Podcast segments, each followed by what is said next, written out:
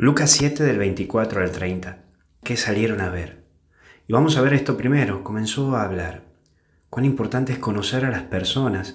Jesús conocía a Juan y habla desde sus actos y desde cómo llevaba su misión, no desde un parentesco, porque es importante que veas el obrar de tu hermano y veas la obra que Dios hace también en tu hermano.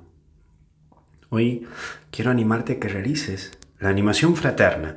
Anima a ese hermano que la viene remando el día a día. Porque para corregir y criticar estamos todos, pero para animar y remarcar lo bueno que el otro hace son pocos. Hoy trata de pensar en esa persona que le dirías, che, te felicito por tal cosa. Un profeta.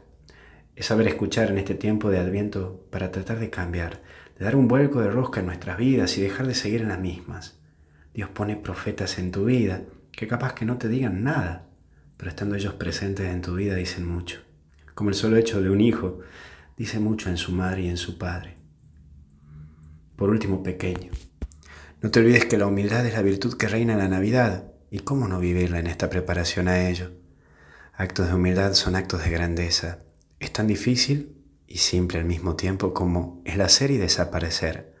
Así que ánimo, que Dios está con nosotros y hasta el cielo no paramos. Hoy felicita a alguien por lo que haga.